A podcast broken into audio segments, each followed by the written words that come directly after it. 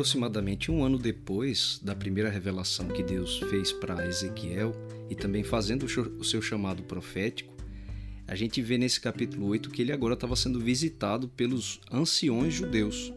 Então, muito provavelmente, Ezequiel já era até reconhecido como profeta, ah, um ano depois assim do seu chamado, quando a gente vê ele em casa e vários anciãos de Judá indo visitá-lo, isso é um sinal importante de autoridade né, de Ezequiel ali dentro da comunidade judaica que agora vivia ali em Babilônia. E ele e esses anciãos todos deportados. E no momento da visita, Ezequiel descreve para a gente que ele recebe visões de Deus. E são visões assim muito especiais e elas têm um símbolo muito importante para entendermos também o nível de corrupção que havia chegado o povo de Judá. Nessa visão, Deus leva Ezequiel para fazer um passeio virtual pelo templo lá em Jerusalém. E a gente, por meio de Ezequiel, vai conseguir enxergar que coisas estavam sendo praticadas lá dentro. Era esse templo o mesmo que foi construído por Salomão, que Davi, na verdade, quem queria construir, mas Deus disse que ele não podia por causa do derramamento de sangue que ele teve, mas disse que o filho dele poderia construir. E ele segue então os planos do pai e Salomão constrói uma obra magnífica, monumental, e que depois, quando Salomão vai consagrá-lo, Deus é, exibe uma manifestação sobrenatural, descendo uma nuvem do céu, e Deus consagra o templo para ser a sua habitação no meio do povo de Israel. É um momento é, solene, magnífico, está né? Tá descrito lá em 2 Crônica 7, realmente muito bonito. Mas, apesar de, de o templo ter sido consagrado pelo Senhor como sua habitação, portanto, um lugar santo, e os judeus da época tinham muita compreensão da santidade do templo por causa da habitação da presença de Deus ali, agora Deus leva Ezequiel para o templo e vai fazê-lo enxergar o que é que estava acontecendo lá dentro. O templo agora estava cheio de abominações. E esse passeio que ele faz com Ezequiel, ele é separado por etapas. É como se Deus fosse da parte mais externa, levando Ezequiel para as partes mais internas do templo. E parece que quanto mais Deus leva Ezequiel para o interior do templo, maiores são as abominações que ele vai vendo. Parece que é cada uma maior do que a sua anterior, e é exatamente isso que Deus vai dizendo. É como se Deus dissesse assim: Olha, Ezequiel, você ficou chocado com isso? Pois eu vou lhe mostrar abominações ainda piores. E ele vai passando de etapa por etapa. O que é que Deus começa a mostrar para ele? Que o povo havia espalhado imagens das divindades de Canaã por vários lugares do templo, e quanto mais para o interior, que era a parte mais consagrada por causa da presença de Deus, parece que pior ficava. Logo à entrada, é, de um dos átrios, porque o templo que Salomão construiu era um pouco diferente daquele templo de tendas que foi carregado no período de Moisés durante o deserto, né? Esse templo construído por Salomão, ele era bem mais amplo, ele tinha vários complexos e uma das entradas tinha logo uma, uma imagem de escultura de um ídolo ao lado ali aparentemente em frente a um altar. À medida que Deus vai adentrando um pouco mais e ele pergunta para Ezequiel se ele achou aquilo chocante, pois ele vai mostrar coisa pior. Nas câmaras do templo, onde ficavam os anciãos, é, Deus mostra esses mesmos anciãos agora oferecendo incenso a várias imagens de répteis e outros animais é, pintadas nas paredes, e ele segurando o incensário e oferecendo incenso a essas imagens pintadas nas câmaras do templo. Na entrada do próprio templo em si, Aí Ezequiel chega a ver mulheres que estavam sentadas e ele explica aqui chorando por Tamuz. Tamuz, ele era uma divindade muito conhecida em toda, todas aquelas regiões ali de Canaã, adorada é, pelos assírios, pelos babilônicos, é, pelos fenícios também. E ele tinha uma crença um pouco estranha, né? Eles acreditavam que esse Tamuz, ele morria anualmente e ressuscitava anualmente. E eles associavam essa morte de Tamuz também é, com as colheitas. Então, quando a terra secava, né, quando os frutos secavam, as árvores não davam mais frutos, o campo também não, era por causa da morte de Tamuz. Ele era conhecido como o Senhor das pastagens e dos rebanhos. E aí, depois que ele morria, então, parte do ritual era esse choro que as mulheres estavam oferecendo.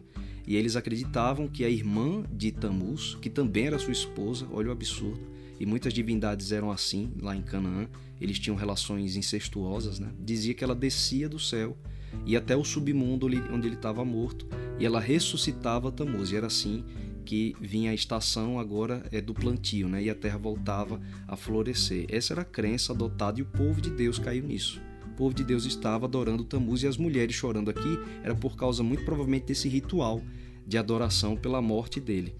Então, por fim, depois de ver essas coisas, Deus leva agora Ezequiel para dentro do átrio da casa do Senhor.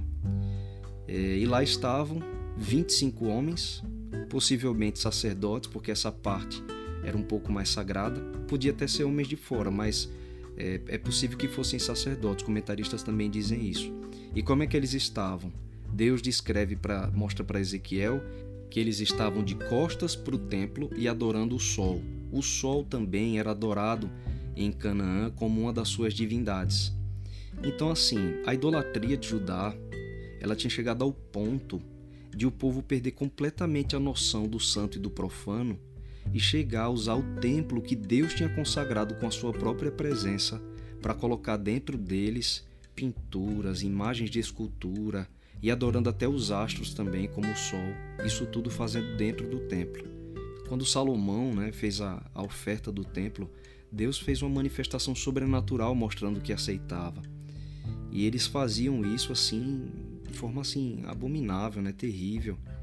E Deus diz aqui uma parte que realmente ele partiu o coração. Ele ele diz assim para Ezequiel no verso 6: Disse-me ainda, filho do homem, vês o que eles estão fazendo?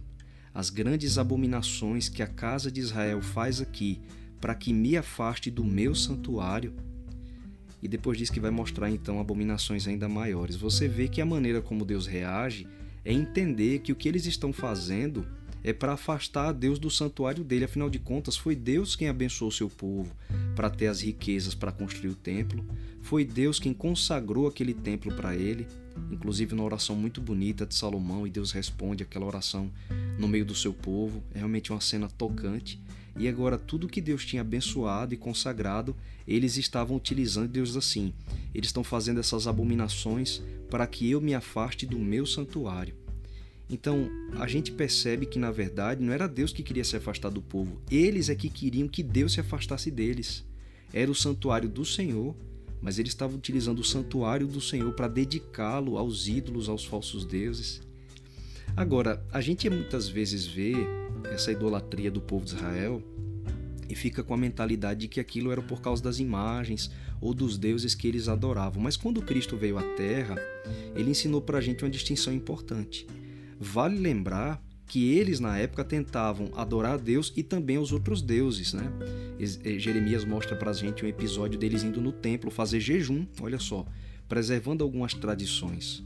Ou seja, eles queriam conciliar a adoração aos ídolos e a Deus ao mesmo tempo. Mas será que para adorar um falso Deus a gente precisa de uma imagem dele? Jesus explica que não. Lá em Mateus 6,24 ele faz a gente refletir no seguinte: Ninguém pode servir a dois senhores pois odiará um e amará o outro, ou se dedicará a um e desprezará o outro. Ele diz assim: Vocês não podem servir a Deus e ao dinheiro. Ou seja, não é a imagem em si que conta como uma divindade, uma falsa divindade. É tudo aquilo que desvia a nossa dedicação como e se torna realmente uma forma de adoração. Nesse caso da citação de Jesus, quantas pessoas não se dedicam ao seu dinheiro como se estivesse dedicando realmente a uma espécie de divindade, né? E a gente pode trazer para vários aspectos da vida, não só o dinheiro. Tudo aquilo que rouba a nossa dedicação que deveria ser dada ao Senhor serve de adoração a essas coisas. Tudo o que rouba a nossa dedicação a Deus. E uma forma muito fácil de a gente conseguir medir é pelo tempo. Né?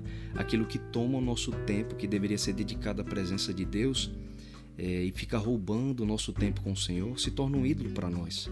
Porque a dedicação que deveria ser dada a Deus é dada a essas coisas. Então, as coisas que a gente substitui a presença de Deus, assim como eles estavam substituindo a presença de Deus pelos ídolos no templo, se tornam ídolos para a nossa vida também. E Jesus disse: vocês não podem servir a dois senhores. E a reflexão que Deus causa para a gente é dizer: olha, fazendo isso, eles estão querendo que eu me afaste do meu santuário. Quando a gente então substitui a presença de Deus por esses falsos ídolos da nossa vida, seja o dinheiro, seja coisas, é como se a gente também quisesse que Deus se afastasse de nós.